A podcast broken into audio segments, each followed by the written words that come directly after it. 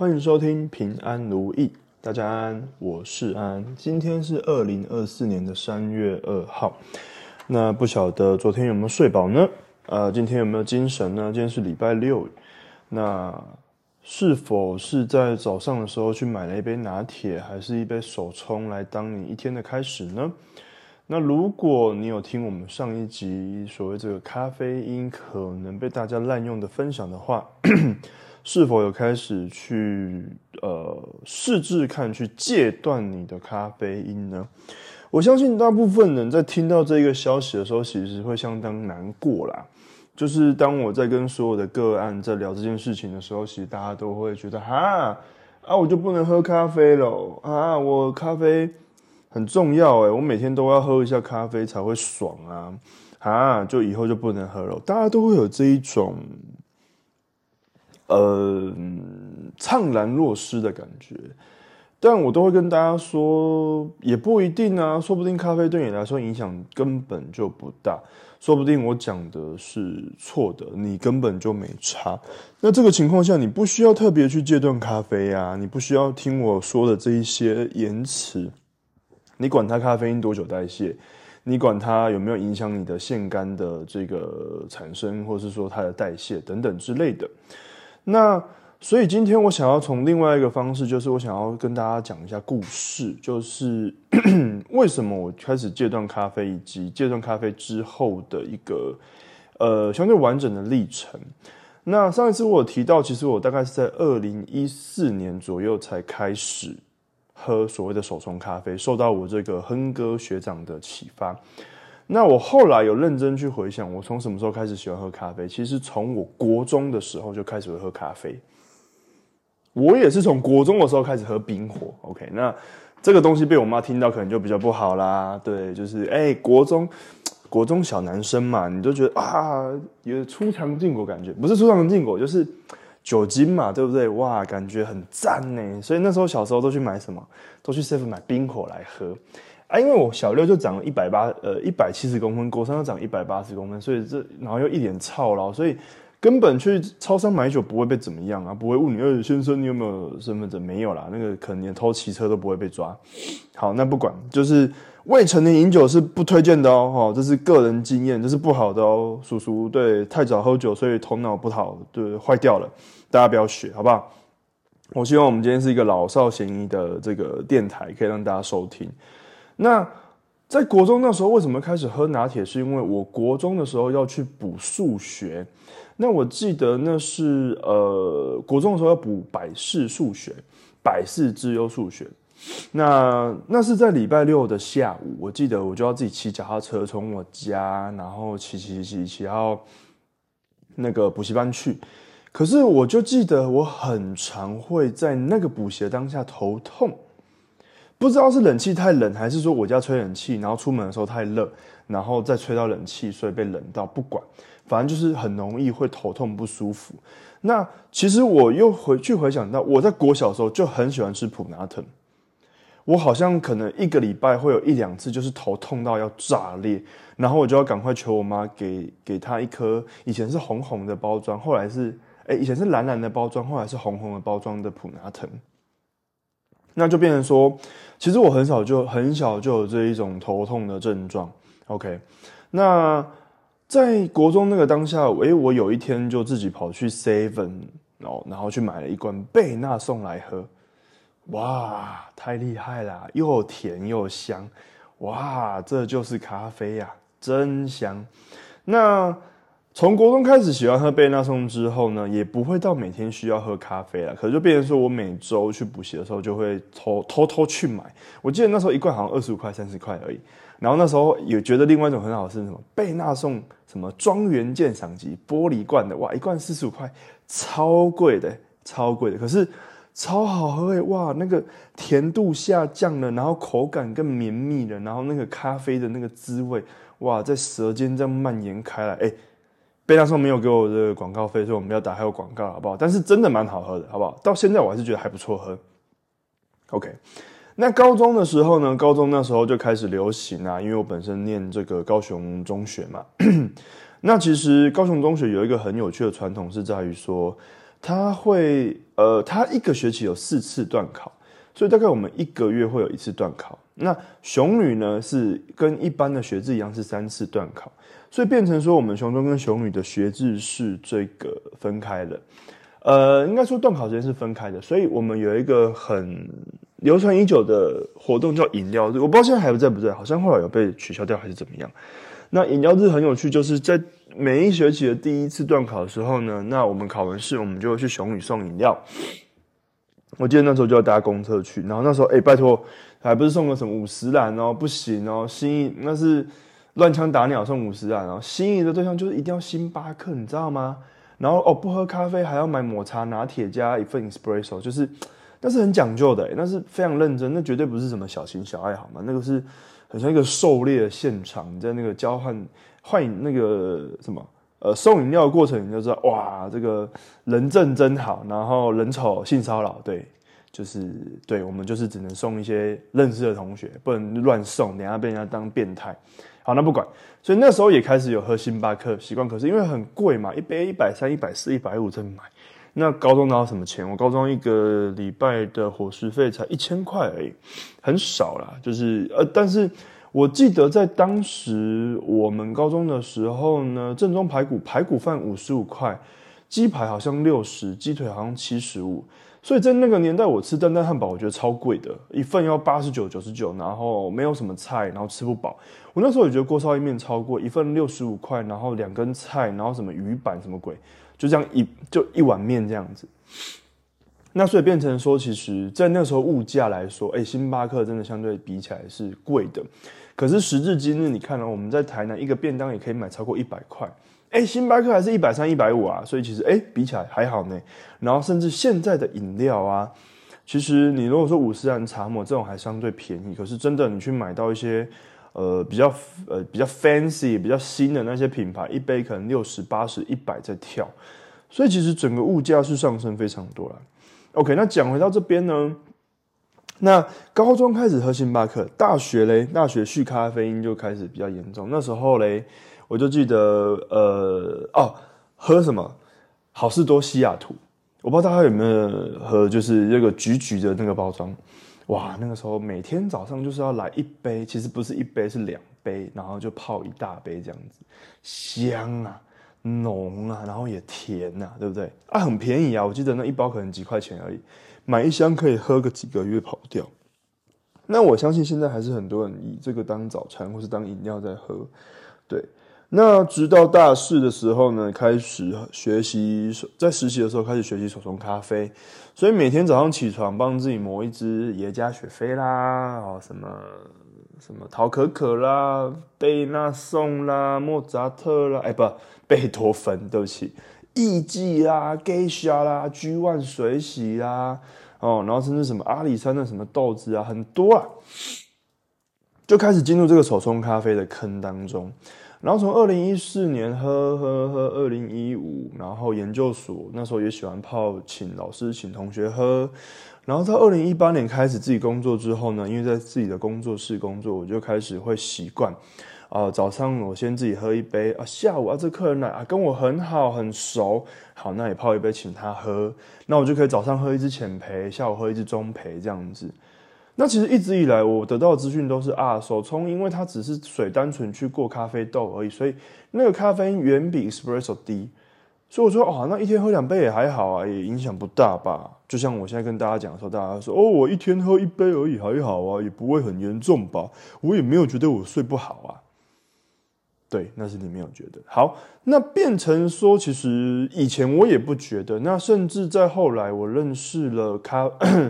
我在二零一九年之后去到我们这个台南台南赤坎的旁边的赤坎街啊，无情的工商一下摩尔咖啡。我跟那个老板我说，人称赤坎街的生蚝哥，以及当时他的这个烘豆师赤坎街的这个古巨基啊，这两位都现在都还是我的好朋友啦。那那时候因为算呃研究所后期啦，就是在那边写论文，然后跟。二零一二零一九年刚回来台南，就是替代役退伍之后回来创业。其实那时候工作还没那么忙，所以我其实一周会有两三天泡在咖啡厅，那变跟他们变得非常的熟。就那时候当然想当然咖啡就喝的更多啦，所以其实也不会有睡不着的问题啊，那挺好的啊。然后那新鲜的咖啡啊，喝起来也促进肠胃蠕动，哎，就很舒服啊。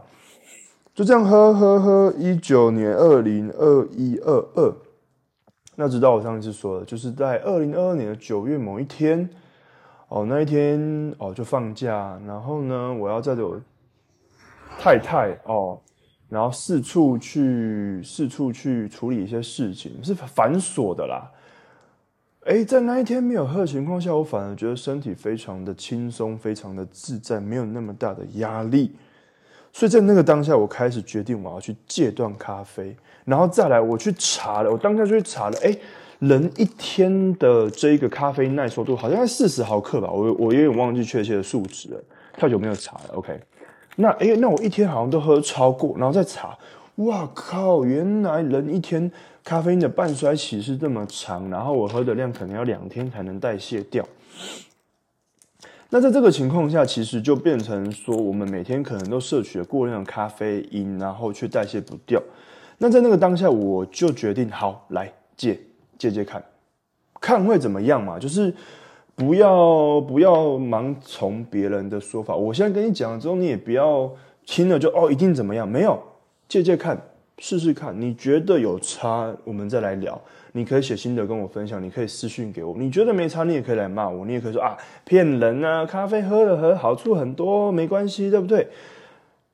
但是我平心而论，是我想要去公开这些言论，让大家知道，是在于说你必须知道，你可能摄取了过量的咖啡因。OK，这时候我们先喝一杯水。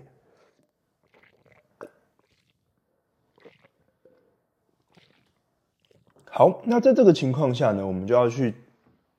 呃，分享，OK，就是我真正的戒咖啡因阶段的过程。那我记得在前期其实很想喝，没有头痛。我在隔天我就决定当下我就不要喝了，我就戒掉。然后呢，也没有头痛，可是就觉得哎也还好呢，也真的就还好，身体没有太大的反应。但是我本来是每天可能是早上一杯三百 CC 的手冲，下午再一杯三百 CC 的手冲。所以喝到这个情况下，我晚上根本喝也不会有感觉了，就是也不会影响到我的睡眠了。那变成说，在这个情况下，慢慢的我就哎也还好，也还好。那我记得九月开始戒，刚好二零二二年的十一月五号，然后呢，我跟我前任女友、现任老婆、孩子的妈结婚了。那那一天很有趣哦，因为。呃，那一天那一天的过程是十月五号一大早嘛，那我们要开始书画。那因为我们在烟波宴客，可是我们的仪式要办在家中，在宝山区，所以我就从呃，我们那我们十月四号先去住烟波饭店，然后因为我姐本身是新密嘛，我就开开车载着我姐，然后到就是这个老婆家，然后去帮她化妆。那在那个当下的时候，哦，六点多还早啊！来来来，我冲一支啊！刚好这边有一个爷家，好，没结婚嘛，来，我们来庆祝一下。然后冲一支哦，给我姐喝，给我老婆喝，给我岳母喝。然后我自己吸了一口，嗯，冲的真好，真香，还不错啦。呃，这有有有在磨练啊，这个技术有有在练，所以变成说还算能喝，好不好？那可是呢，在那个当下，我瞬间好。那在那个之后，我就要开车回到烟波饭店嘛，就是准备我们早上的呃要去迎娶这件事情。好，我发现我的嘴巴整个是麻的，我不知道你有没有这样过，就是你发现你的整个嘴巴跟舌头是麻掉的，然后呢，你的嘴巴会很想抿嘴，你会想抿嘴，那我才知道，我才第一次发现。我靠！原来咖啡这么的刺激，这么的兴奋。这个东西我可以举另外一个例子。大家，如果你有抽烟的话，如果你有朋友抽烟的话，你去看他们的嘴巴，他们的嘴巴两颊通常是凹陷的，好，然后嘴巴通常会尖尖的。那我俗称这个叫吸烟的嘴巴，为什么？因为他们会喜欢吸吮，就是透过吸烟的这一个过程去达到这一个让尼古丁充斥在。口腔跟鼻腔里的感觉，但是长期之下，因为它也是一个刺激物，所以你的脸会被定型。所以你去看那个人，如果他哎怎么脸圆圆的，可是他的两颊是凹陷，那一定是抽烟，嘴巴又尖尖的。那这个东西就是因为你长期服用这一些过高的刺激物，去导致你的脸部变形。OK，那我才有那种感觉，说哇靠，我整个嘴巴被缩起来，你知道吗？你听懂？大家听懂台语吗？缩起来，竖起来的感觉。我说哇啊，可是这个不是我以前喝很多的手冲吗？我才喝一两口而已，就这样哦。我完了干掉。好。那在那个过程中呢，其实大概在我记得在前三四个月左右，有没有不喝？其实我没有头痛，可是我就开始神。大家知道神的意思吗？就有点厌倦哈。为什么今天要上班？今天礼拜六哎，对不对？哈，为什么礼拜六要上班还要录 podcast？就相对来说跟以前正向的我比起来，哦，好啊，我们今天要上班啊，有什么问题我们来处理啊？好啊，我们再录一集 podcast 跟大家分享啊，完全不一样。就相对是一个比较消极、比较消沉的状态，然后那时候很好玩，我就会允许自己可能就是，可能每周可能去好事多的时候，我就买一杯那五十块，我想说反正都是咖啡因，那便宜的跟贵的应该差不多嘛，我就买一杯五十块的咖啡，还送一个还送一个司康哎，对不对？这么便宜，然后就这样子喝。那确实在那个当下，我发现，当我觉得很深啊，不想工作，很很懒的时候，很负面、很消极的时候呢，稍微这样去喝一杯。哇，快乐似神仙啊，感觉都上来了，又可以继续工作，又可以继续赚钱。所以那个时候，我大概就让自己，因为我们之前我上集有提到，其实大概要两天才能代谢。我大概让自己可能礼拜三或礼拜六、礼拜天，就是一周喝到两次左右。OK，喝到两次，然后就发现，哎，这个其实这一个消极的状态，我相信也是一种代谢的过程啊。那但是说实在话，你说确切原因是不是因为咖啡因降的太低，还是怎么样？我不确定。但很明显的就是，我今天可以在呃喝完的当下去得到一个缓解，就是马上嗨起来。但说实在话，那个嗨完之后，可能马上又快要消退下去了。OK，那后来我有得到另外一个比较好的方式，是不喝不喝这个咖啡情况下有没有办法缓解？有。因为在二零二零二零二二的九月之后，我开始学习喝茶。在我戒断咖啡之后，我决定开始学习喝茶。所以那时候跟另外一位学长，就是他很在喝茶方面有很大的这个琢磨的，我就跟他买了一些我觉得应该是相对比较有品质的茶叶来喝。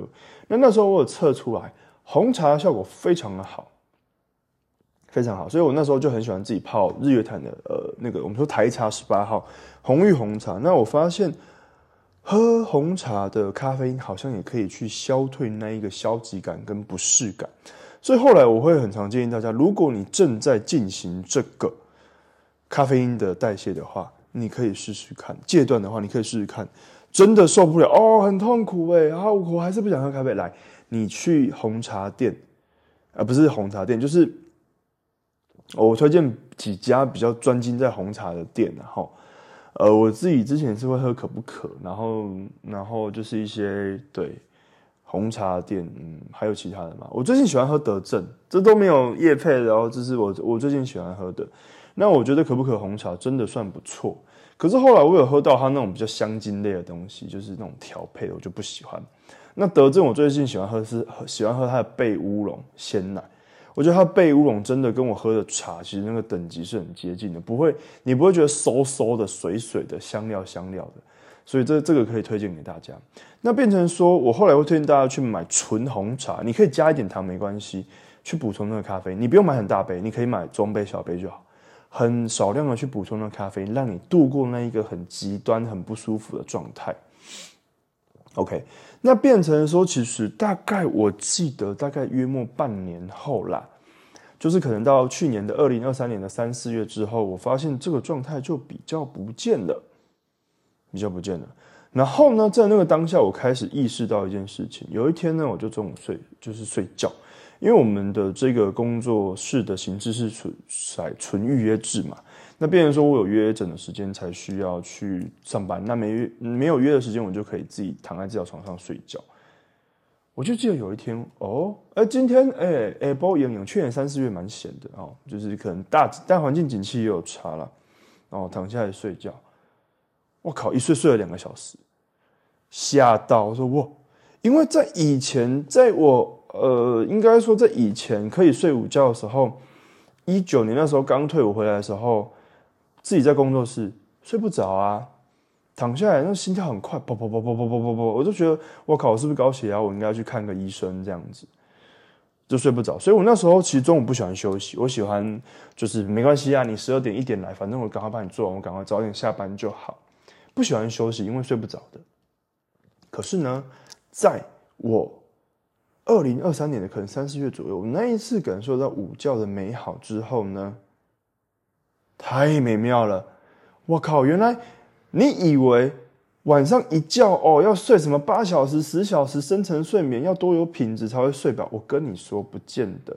今天刚好礼拜六，如果你今天刚好听到这集，明天礼拜天你可能还有时间，你可以试试看，早上早一点起床，然后呢，中午吃完午餐之后，你开始会想睡。大部分人喜欢喝咖啡，出去外面晃，去度过这段困顿期。我会非常建议你躺下来睡，你睡半个小时、一个小时、两个小时都可以。不要超过两个小时，因为那可能已经超出一个睡眠周期。我们一个睡眠周期可能在九十分，呃，九十分钟上下啦，每一个人不一样，不建议睡超过两个小时。可是我会说，如果你可以睡到一个小时上下的时候，你会发现你的大脑整个会被关机，然后你会起来，嗯，啊，现在是天黑还是天亮？现在是早上还是下午？你会有点忘记今天在什么时候的状态，代表你有深层睡眠，太棒了！我跟你说，那一个当下你会发现。哇，你的大脑是非常的舒服的。然后呢，你下午也可以去做一些比较有生产力的事情，晚上也可以继续做事情。然后呢，可以早点睡。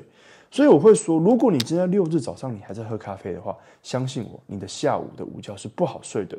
可是如果今天六日不用上班，你不喝咖啡的情况下，你的身体是相对我们说比较 Q、比较放松的。如果你可以趁这个午觉时间，好好的去睡上一觉。哪里都不想去，我就睡上一觉。等睡完，我再可能去公园跑个步，去散步，去爬个小山都可以。你会发现身体会变得非常舒服。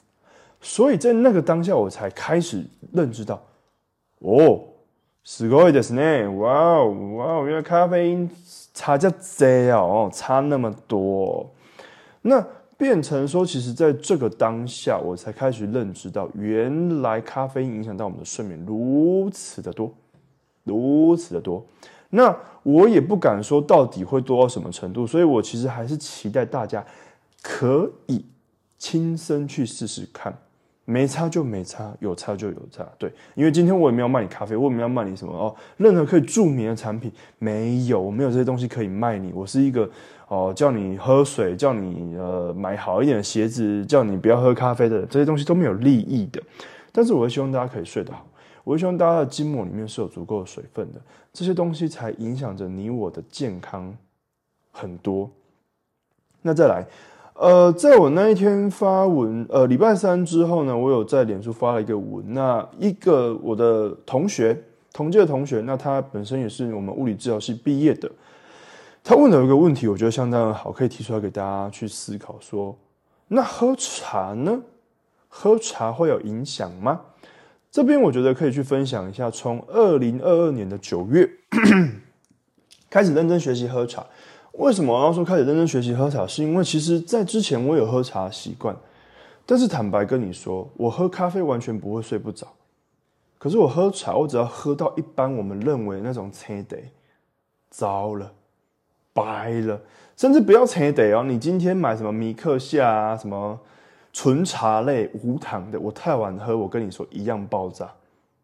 所以其实，在以前我是害怕茶叶的，我反而不怕咖啡。我的咖啡还好，拿铁、F 零马波干不干没感觉，咖啡因没感觉。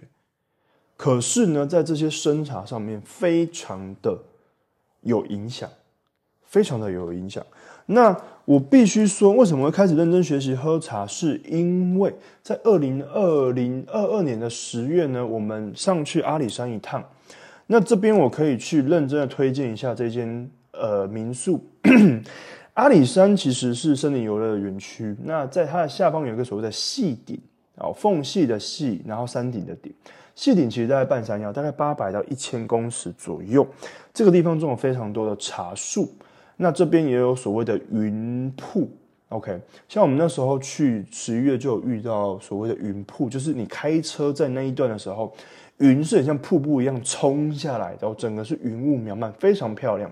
所以大家记不记得，好像查理王还是哎，他们我我也没有被他们叶配哦，还是哪一家？他说哦，云瀑功法就是这件事情，因为在那一个时间点，他们好像在每天中午到下午这一段吧，他们的云雾会非常的重，那云雾会带来水汽。水汽会促进这一个茶叶的生长，所以这一个地方的茶园是非常棒的。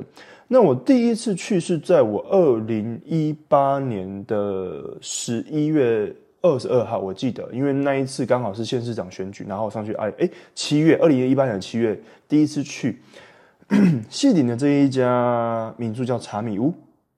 OK，那后来十一月再去一次，然后而后呢，我大概每年会去一次。阿里山一到两次，然后大概就会住他们家民宿。那像去年我们去拍这个孕妇写真，跟去年过年的时候，我们是去住他们另外一家，也是他们同一个家族开的，叫十方山水，这家也非常的棒，非常多网红去开箱，风景非常的漂亮。那这是诚挚的推荐给大家。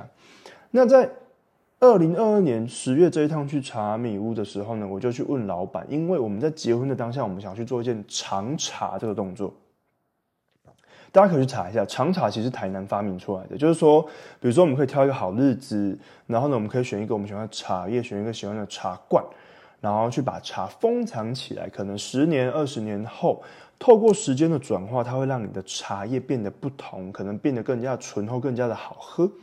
所以我们就去阿里山上，然后跟老板聊天，跟民宿的老板，老民宿老板也很客气啊，就哦，赶快赶快请我们喝茶，然后。吃饭啊，这样子，那在喝茶喝一喝，喝喝喝喝喝到最后呢，他说：“哎，我就跟老板说，哎，老板好奇怪哦，我上阿里山来喝你们的茶都不会睡不着呢，啊，我在山下喝一般的清茶就会睡不着。”那老板就说：“哈哈，没有啦，我们这边茶叶好啦，就是，但我觉得这个当然跟茶叶品质有关，但是我相信会跟水质，阿里山上的水质是从山泉水下来的。”再来跟环境还有湿度、温度有关系，很多啦，很多考量性。那变成说，最后他就聊到说，来哦，你们要尝茶啊？我跟你说，我这边有一泡这个二十年的炭焙乌龙。他说他每年都拿出来用炭复焙一次，OK。然后喝了之后，当下哦，すごいですね，好厉害哦！那个茶叶的韵啊，非常的浓厚。我不知道你有没有喝过那样的茶，就是说它的香气是够的，可是它入口那个口感其实非常的舒服，而且温润。那在那个当下，其实阿里山大概十来度左右吧，哇，整个肠胃暖和起来。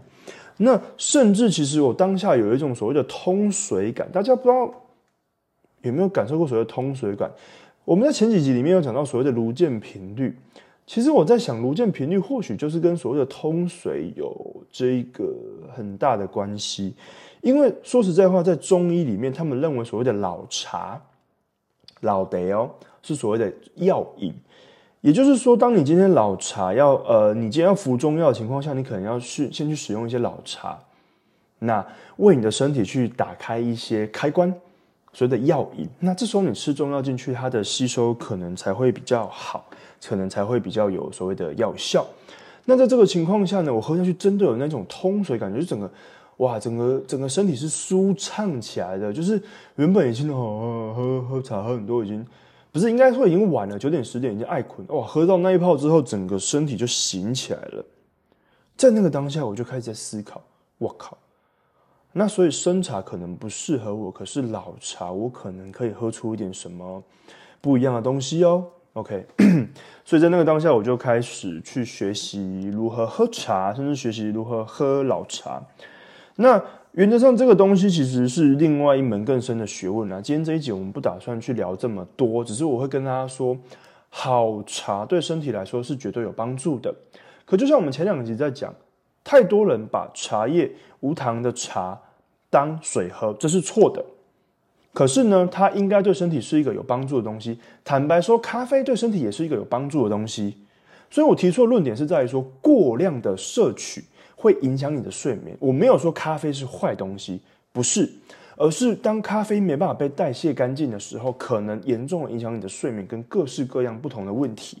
那茶叶也是，我刚刚会提出哦，我们可以用红茶去代替这个咖啡因的摄取，是因为红茶本身也有咖啡因。好像是用发酵度去做计算，那乌龙茶次之，最少的就是我们一般的那种所谓的绿茶生茶。但是所谓的绿茶生茶本身又对我们的肠胃比较有负担，所以坦白说，我比较喜欢喝陈放比较久的老茶，亦或是我们刚刚说的红茶，然后跟所谓的普洱茶这些东西，它对肠胃来说，对我来说，我的感受是相对负担没有那么大，也没有那么刺激的。所以其实原则上，你要问我说一个茶喝下去好不好，我会评断一点：我喝下去的时候，身体是不是舒服的，是不是暖和的，是不是觉得哎好像比较轻松，还是喝下去觉得哦冷冰冰的，哦觉得好像不太舒服，觉得胃好像要好像被胃呛生，要胃食道逆流。很多人喝茶喝到胃食道逆流，可是很多人不知道。那这时候我还是会说，你也不见得可以判断胃食道逆流是不是因为喝茶造成的。所以这个东西你还是要去看我们的肠胃科去找医生去判断，但是你可能要如实以告，你的水可能喝的太少，你的茶可能喝的太多，请他帮你去判断是不是因为这个缘故去导致的。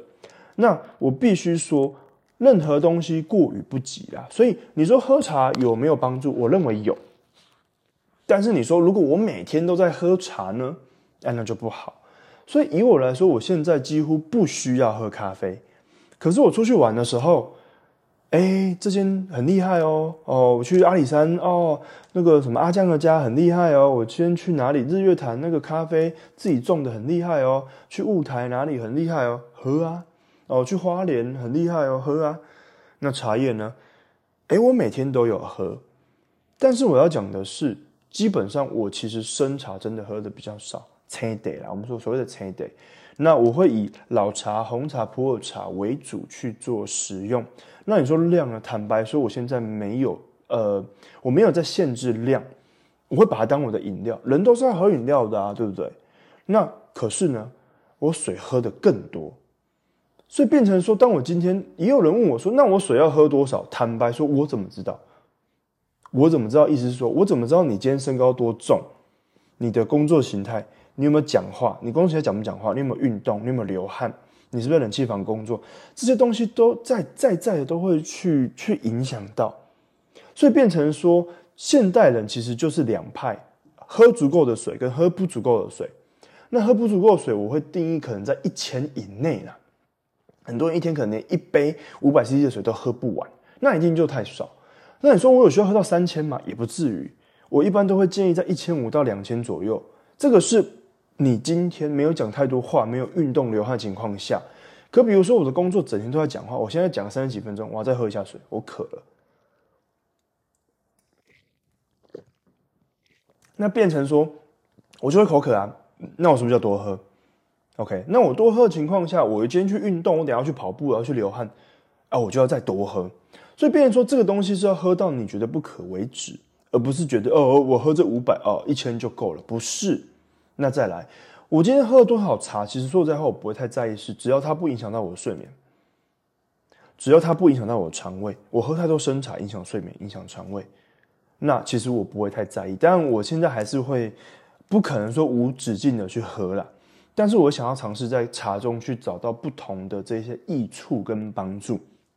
那 overall 还是建议大家不要喝太多。那再来是不要憋尿。今天你有喝水，有喝茶，有喝饮料，有喝咖啡，一定就想尿尿。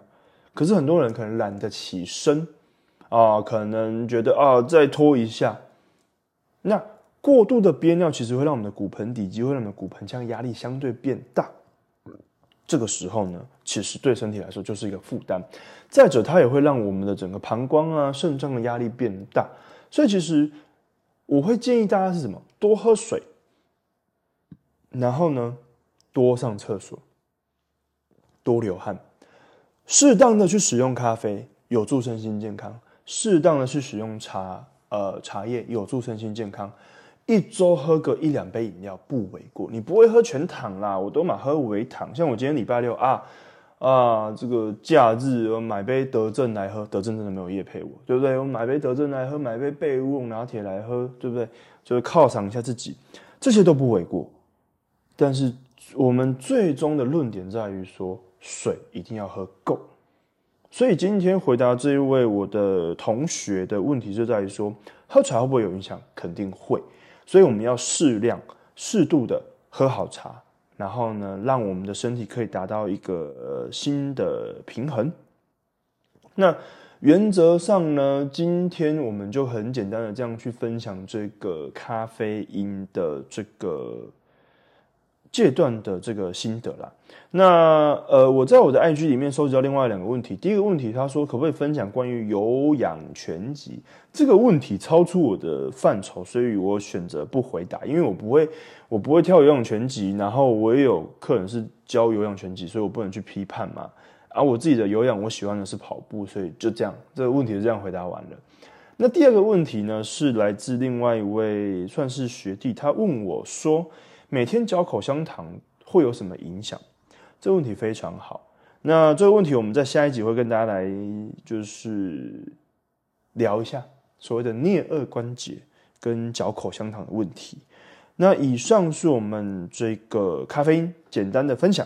如果你还想听到什么样的议题，或是对咖啡饮料、茶水有什么问题，也欢迎留言让我知道啊，或是私讯我的粉砖平安如意。